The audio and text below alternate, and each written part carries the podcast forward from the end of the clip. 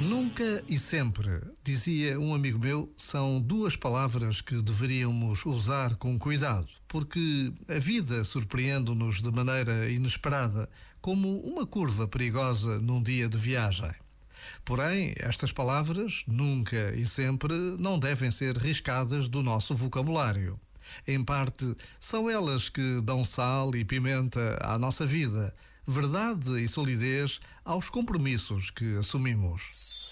Este momento está disponível em podcast no site e na app.